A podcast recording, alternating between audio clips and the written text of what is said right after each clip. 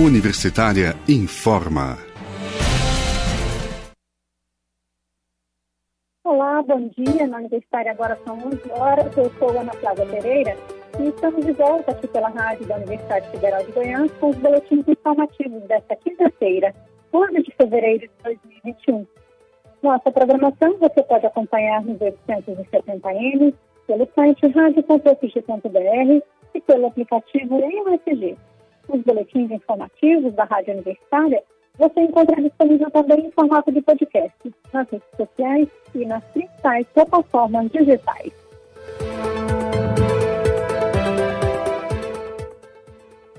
E hoje, 11 de fevereiro, é comemorado o Dia Internacional das Mulheres e Meninas na Ciência. Apesar de avanços, apenas cerca de 28% dos pesquisadores do mundo são do sexo feminino. Sobre os desafios enfrentados pelas mulheres na carreira científica, em especial em tempos de pandemia, vamos ouvir a reportagem preparada pela jornalista Maria Cristina Furtado. O dia 11 de fevereiro marca o Dia Internacional das Mulheres e Meninas na Ciência. A data é uma iniciativa da Organização das Nações Unidas. A intenção é que haja mais representatividade feminina nas carreiras científicas. Os desafios das cientistas são inúmeros, sejam mães ou não. A sociedade até hoje impõe serviços domésticos e de cuidados às mulheres e essas atribuições acabam dificultando a entrada ou permanência delas na ciência.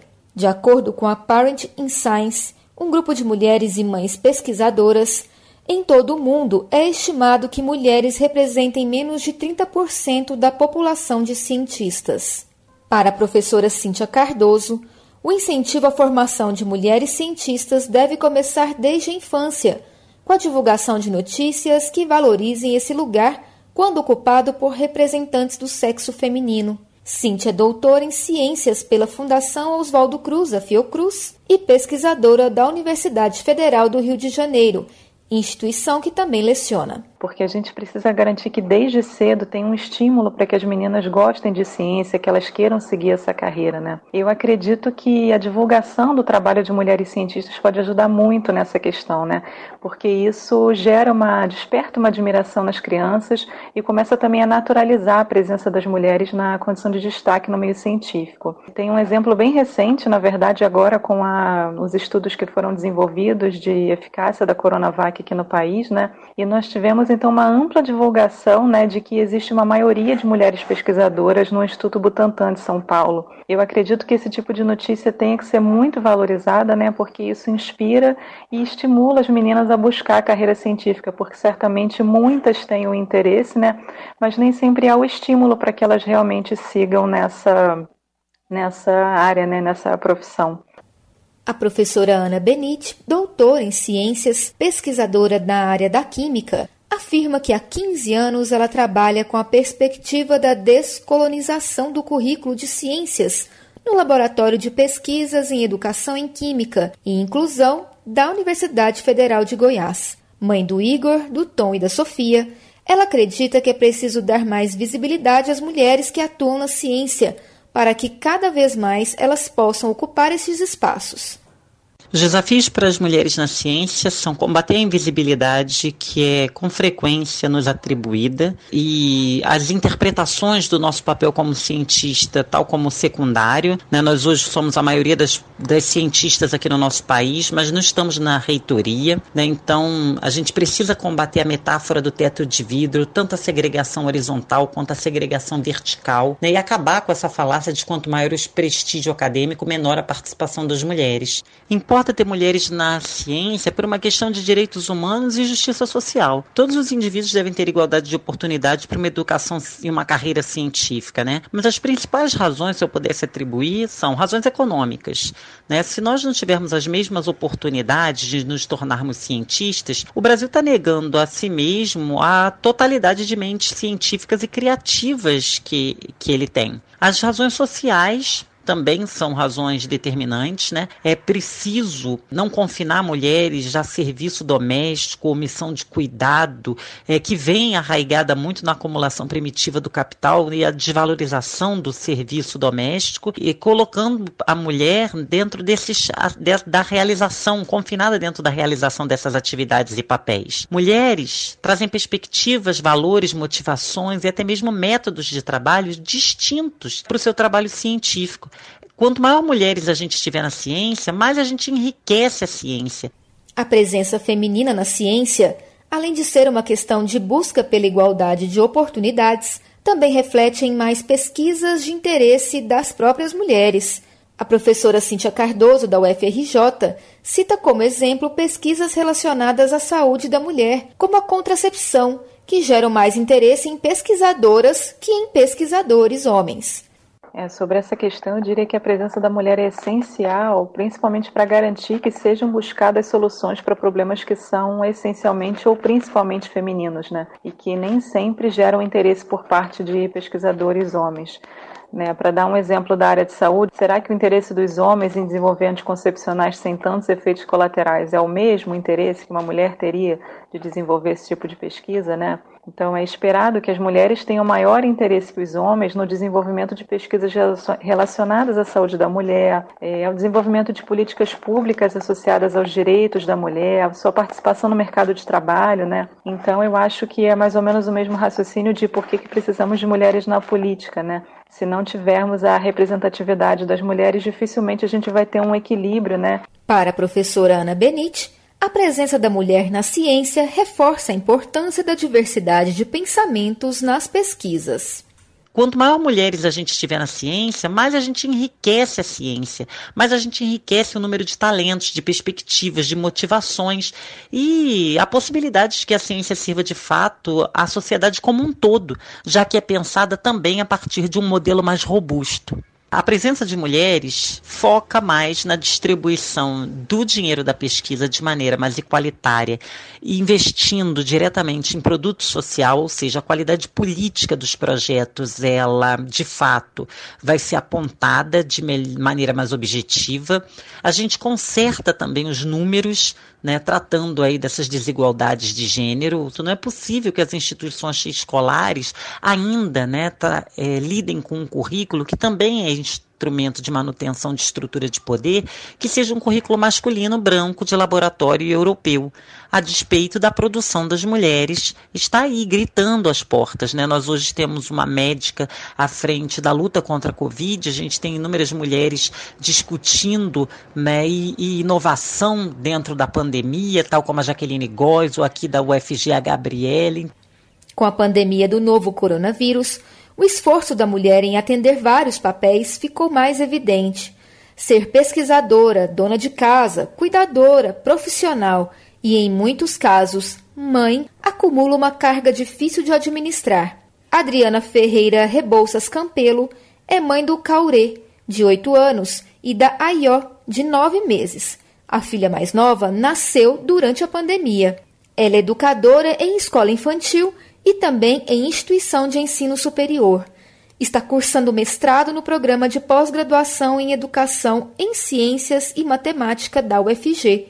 E sua pesquisa é sobre o jogo africano Mancala, etnomatemática, interculturalidade, descolonialidade na escola pluricultural Ode. Dessa forma, ela alia os conhecimentos acadêmicos já adquiridos com saberes ligados à sua origem e à sua religiosidade, a Umbanda. Questionada sobre como ela tem conseguido equilibrar tantas tarefas, Adriana diz que equilíbrio não é a palavra apropriada para descrever sua rotina desde o ano passado.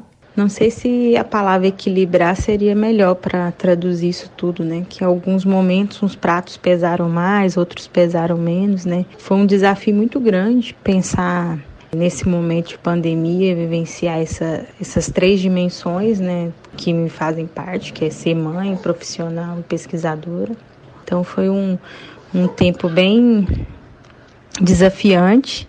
Então eu vivi e estou vivendo ainda esse tempo com uma bebezinha e finalizando o processo, a dissertação. Né? Nós, de fato, ficamos isolados, distanciados, né? sem nenhum tipo de rede de apoio né? para a questão mater da maternidade. Mas, mesmo assim, o tempo que eu tenho de produção intelectual, acadêmica e preparação profissional, que eu é sempre até de 10 até as 3 da manhã trabalhando e produzindo, para um dia que começa às 7 cuidando de uma bebê e de uma outra criança que está vivenciando o ensino remoto. Uma situação bem desgastante. A Adriana conta ainda que está com dificuldade de cumprir os prazos que já foram prorrogados. Os meus prazos foram todos estendidos, visto que eu vivi uma gravidez, embora saudável, mas de um início bastante turbulento, de muitos enjoos, então isso interfere diretamente no, na relação de produção. E, e agora estou pleiteando mais uma prorrogação para finalizar o último capítulo da dissertação, né? Não dá para exigir esperar um tempo comum a todos os outros, porque eu acho que a maternidade ela exige é muito exigente nesses nesse tempo, né? Em todos os tempos, mas nesse tempo da pandemia ainda é uma sobrecarga a mais. Eu admiro se alguma mãe conseguiu realizar sem nenhum tipo de prorrogação, né? A doutoranda em Literatura e Práticas Sociais pela Universidade de Brasília, UNB, Flávia de Castro Souza, vive realidade semelhante à de Adriana. Ela é mãe de uma menina de 9 anos de idade que está na terceira série. Com a pandemia, precisou dar suporte ao ensino remoto da filha. Mesmo com toda a demanda de cuidado, ela conseguiu escrever alguns capítulos de sua tese, mas não conseguiu submeter artigos científicos à publicação. Além disso, né, tem o cuidado também com as pessoas mais velhas da família, que acabam sobrecarregando também, também trabalhos domésticos, que por mais que você tenha um auxílio dentro de casa, sempre a mulher acaba fazendo muito mais, né? De atividades domésticas e cuidando de filhos. Isso eu acho que é uma cultura mesmo e que deve ser quebrada, né, que deve ser rompida, mas que ainda, infelizmente, nós vivemos. Para Flávia, a sociedade de hoje vê a mulher como a responsável pelos cuidados com o outro, e com a pandemia, essa situação ficou mais evidente. O período da pandemia ressaltou o quanto as mulheres elas estão sobrecarregadas no dia a dia, especialmente as mães. Eu como mãe, pesquisadora na área de literatura e práticas sociais e também trabalhadora, nós percebemos né, que todos o, o acúmulo de, de atividades sobre as mulheres é muito maior. Então tudo isso sobrecarrega a mulher e às vezes impede que ela desenvolva outros trabalhos, né, além de casa, né? Pesquisar. É, no cenário que nós estamos vivendo hoje, em meio à pandemia, né, tanto o desmonte né, da educação, da ciência, né, pelo governo principalmente, fica é, mais evidente ainda e isso acaba adoecendo né, muitas mulheres durante esse processo. De acordo com o Conselho Nacional de Desenvolvimento Científico e Tecnológico, CNPq, 55% das bolsas de iniciação científica são destinadas às mulheres. Já no mestrado, esse número cai para 52% e no doutorado chega a 50%.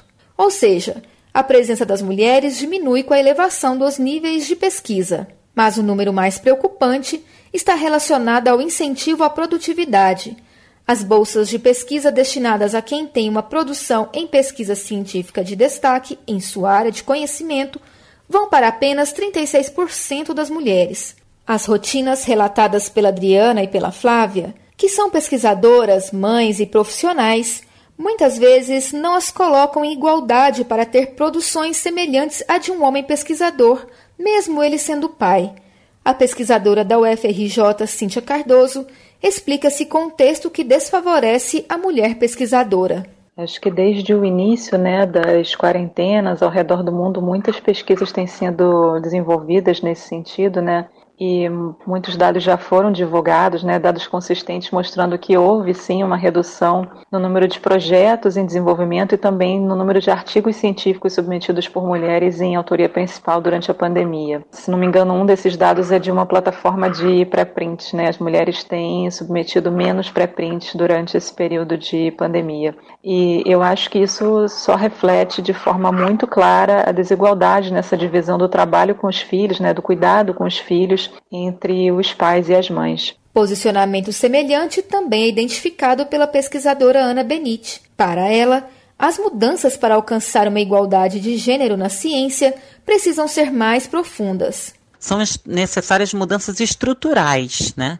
E isso inclui redes de profissionais, acesso a recursos de, e infraestrutura, uma negociação mais justa diante das agências de fomento, é, essas agências recrudescidas por uma distribuição de estruturas de poder que repetem o papel diferente de homens e mulheres, né? o acesso a financiamento de pesquisa. Eu, inclusive, sou muito favorável à reserva né, de vagas dentro desses projetos e essa própria discussão da avaliação de excelência. O que seria avaliação de excelência? Baseada na competência, na temporância, na competitividade, esse modelo não se mostra é, suficiente, ele não prova eficiência de ninguém, porque de fato as respostas dadas pela ciência, por essa ciência recrudescida por um modelo de sujeito universal machista, essa ciência não deu respostas é, robustas. Veja, nós somos o 13 terceiro país em produção de artigo científico no mundo, mas o nosso índice de desenvolvimento humano é 79. Então tem um gap entre tanto de potencial de produção de conhecimento científico e o que disso retorna em qualidade de vida da nossa população. Mas as duas professoras também reconhecem avanços, mesmo que modestos. Tanto a professora Cíntia Cardoso quanto a professora Ana Benite comemoram o fato da licença maternidade ter sido aprovada para as pesquisadoras da pós-graduação e também iniciativas como a da Universidade Federal Fluminense, que lançou um edital de financiamento que incentiva mães na pesquisa. Maria Cristina Furtado para a Rádio Universitária.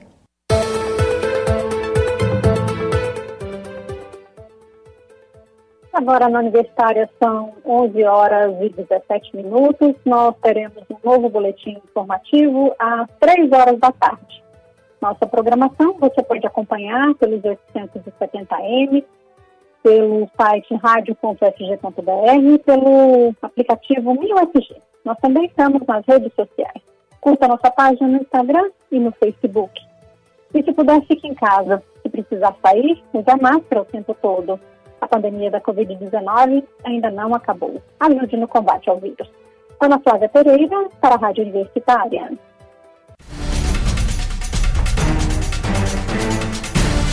Universitária informa.